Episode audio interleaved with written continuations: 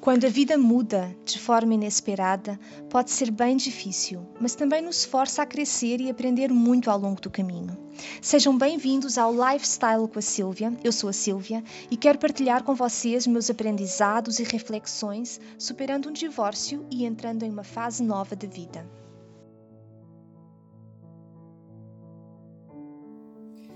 No último episódio, eu falei que eu precisava aceitar que as coisas tinham mudado esse é o primeiro passo para iniciar o processo de cura.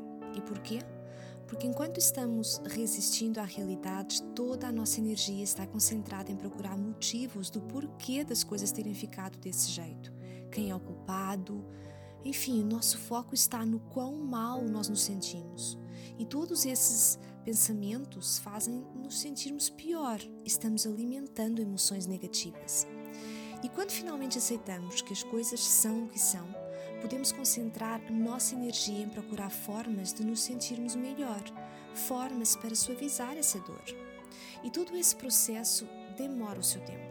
Não podemos nos esquecer que durante os primeiros meses, pelo menos, os nossos níveis de energia estão muito baixos. Para mim, foi como se eu tivesse sido atropelada por um caminhão e estivesse em uma cama de hospital, quase sem conseguir me mexer. Claro que naquela fase eu não estava em forma para correr uma maratona, então eu precisava me dar tempo para curar antes de eu poder abraçar projetos maiores. A parte boa é que, mesmo quando estamos sofrendo, sempre há algo que podemos fazer para cuidar nossas feridas e ajudá-las a que curem mais rápido. Uma das primeiras coisas que eu fiz foi criar novas rotinas em casa para mim e para as crianças. Rotinas que funcionavam melhor conosco, Agora que eu era a única adulta naquela casa, eu podia fazer as coisas totalmente do meu jeito. Normalmente, quando moramos com outra pessoa, muitas vezes temos de ceder e nem sempre é fácil fazermos as coisas do nosso jeito. Agora isso era possível. Eu podia cozinhar o que eu preferia. Normalmente eu cozinhava em lotes para não precisar fazer isso todo dia. Isso me ajudava muito, pois morando sozinha com duas crianças e uma delas sendo recém-nascida é um grande desafio. Reorganizei as rotinas da manhã e da noite da forma que melhor funcionava para nós três e de acordo com os horários das crianças. Eu garanti que tinha tempo para apreciar coisas que me faziam bem, como ler, mesmo que fosse apenas 15 minutos por dia, ver um filme, um seriado, mesmo que eu tivesse de interrompê-lo várias vezes antes de conseguir chegar no final, fazer uma caminhada, mesmo que fosse uma ida no super ou levar a mais velha na escola, praticar yoga, mesmo que por pouco tempo enquanto a bebê dormia. Enfim, ter estes momentos dedicados a mim, fazendo coisas que me dão prazer, foi essencial para manter o equilíbrio, para me ajudar a me acalmar e sentir um pouco de alegria. Eram esses breves momentos de alegria que me davam força para seguir em frente, ter esperança que a tempestade passasse, que o sol fosse voltar a brilhar na minha vida. Fazer algumas mudanças em casa também ajudou. Trocar as fotos dos porta-retratos, por exemplo, essa simples alteração provou ser tão importante. Dentro do possível, eu tentei eliminar a maior parte de gatilhos de memórias dolorosas. Em vez de olhar para fotos junto do meu ex, eu coloquei fotos das crianças. Olhar para as fotos delas me trazia alegria e me lembrava que eu tinha de ser forte por elas. Trocar as fotos dos porta-retratos, reorganizar alguns dos móveis ou comprar algo de novo para casa pode ajudar muito.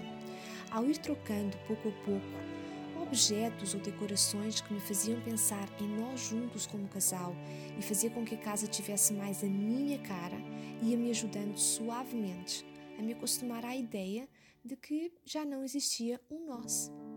Então, retomar o contato com velhos amigos me ajudou bastante também. Foi uma lufada de ar fresco. Como essa mudança na minha vida aconteceu quando eu estava morando no Brasil, longe da minha família e amigos da vida, eu agradeço às novas tecnologias, pois graças a elas a distância parece bem menos do que aquilo que é na realidade.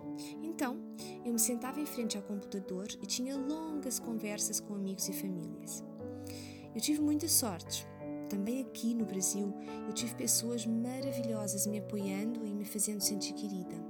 A família do meu ex foram um, apoio gigantesco, de tal forma que eu sempre digo que eles são a minha família brasileira. Os meus amigos que vivem aqui são amigos de verdade e eu me sinto tão, tão grata pelas pessoas ao meu redor. Conhecer pessoas novas também ajuda. Depois de ter passado anos, mais de uma década, em um relacionamento, a maior parte dos amigos e conhecidos são comuns. Mas sendo bem honesta, muitas dessas pessoas não eram as minhas pessoas. Então me ajudou a passar mais tempo com pessoas com quem eu tinha mais coisas em comum e, através delas, conhecer outras pessoas que têm gostos e opiniões mais parecidas comigo. Estas foram algumas das técnicas que eu usei para dar uma lufada de ar fresco na minha mente e me distrair da dor que eu sentia. No entanto, eu precisava resolver toda a confusão que estava na minha mente. E pouco a pouco, um passo de cada vez, à medida que eu me acostumava com a nova realidade e começava a me sentir um pouco mais forte, eu comecei a destralhar toda a bagunça que estava na minha cabeça. Eu precisava organizar todas as minhas preocupações. Então eu fiz uma lista com tudo o que me causava preocupação e desgosto. Depois eu analisei cada um dos itens que me preocupavam e anotei quais pertenciam ao futuro e quais pertenciam ao presente. Os que pertenciam ao futuro, eu entendi que ainda não havia nenhuma garantia de que eles realmente fossem acontecer. E nesse caso, eu estaria me preocupando para nada. E mesmo que eles viessem a acontecer, eu ainda não sabia quais seriam as circunstâncias. Então não havia nada que eu pudesse fazer por enquanto. Então, para que me preocupar? Também seria bem provável que no futuro eu estivesse bem mais forte do que eu estava naquele momento, e então eu estaria mais preparada para resolver problemas futuros. Então, para que carregar comigo esse peso em um momento em que eu ainda estava tão fraca? Então, depois de guardar na prateleira os problemas hipotéticos do futuro, a minha pilha de preocupações ficou bem menor e eu me senti menos sobrecarregada. Fiquei com a pilha de problemas do presente, do agora, os problemas que eu podia fazer algo a respeito. Então, ter a possibilidade de resolver algumas coisas fazia-o sentir que estava avançando, que estavam acontecendo melhorias na minha vida. Passinhos de bebê? Sim, mas ainda assim eram passos avançando e cada um deles me levaria mais próximo do fim da tempestade. Um dos motivos para eu me sentir tão mal era porque eu ainda amava meu ex-marido. E para superar esse sentimento, eu me foquei nas coisas que eu não gostava nele. Mas eu fiz isso de uma forma positiva. E como? Eu me lembrava constantemente que com a partida dele Ainda que isso me fizesse sofrer, ele também tinha levado junto todas as características que me chateavam.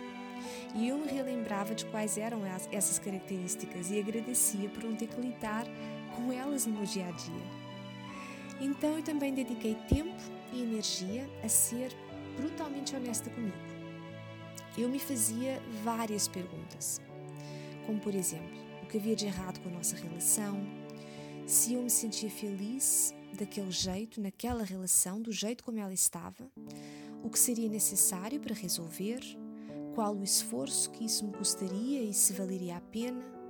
Enfim, daí eu escrevia ou falava sozinha em voz alta sobre esses assuntos. É que dá para conversar com amigos, e eu também fiz isso. Mas quando eu estava tentando entender as respostas a essas perguntas e sendo totalmente honesta comigo mesma, olhando bem no fundo do meu coração, para mim era mais fácil escutar a minha voz ou ler o que eu escrevia, escutar a voz que vinha bem cá de dentro. Então eu cheguei à conclusão que ao longo dos anos, nós os dois havíamos mudado. Cada um de nós desenvolveu novos passatempos, a paixão que sentíamos em relação a planos futuros em comum já não era a mesma, nós tínhamos prioridades diferentes, já não estávamos mais em sintonia. Continuarmos juntos significaria que pelo menos um de nós não estaria sendo autêntico. E se nos encontrássemos em um ponto intermediário, ainda assim cada um de nós estaria cedendo demais. Vamos imaginar o seguinte exemplo um casal, a pessoa A, que adora a praia e o calor, mas não gosta do frio, e a pessoa B, que não gosta de praia nem calor, mas adora o frio e adora esquiar. Se os dois decidirem sair de férias e escolher a praia ou esquiar, um deles irá contra a vontade e o outro também não conseguirá aproveitar de verdade a viagem porque sabe que não está sendo bom para outra pessoa. Vice-versa. Então, se eles decidirem por algo intermediário, não fazer nenhuma das coisas que eles amam, mas escolher uma terceira opção, nenhum dos dois estará fazendo algo que lhes dá prazer de verdade e ambos estarão abdicando de fazer coisas que amam. Estarão se limitando um ao outro. De novo, seria como insistir usar um calçado que nos machuca os pés. Então, chegar a essas conclusões me ajudou a ver que eu não era mais aquela pessoa porque eu tinha me apaixonado há mais de uma década e me ajudou a aceitar a ideia de que nós os dois já não estávamos mais em sintonia e que a longo prazo ambos seríamos mais felizes separados. Isso quer dizer que todos os anos passados juntos foram uma perda de tempo? Claro que não. Ambos aprendemos muito um com o outro ao longo do caminho e, com todas as experiências por que passamos juntos. Mas a vida segue aprendemos coisas novas, evoluímos e muitas vezes as pessoas se distanciam. E eu acredito que foi isso que aconteceu. Então, ter me dado conta de tudo isso me ajudou a ver as coisas tal como elas eram. Me ajudou a manter o equilíbrio das minhas emoções e a não deixar que elas controlassem minhas ações. Trouxe lógica à emoção.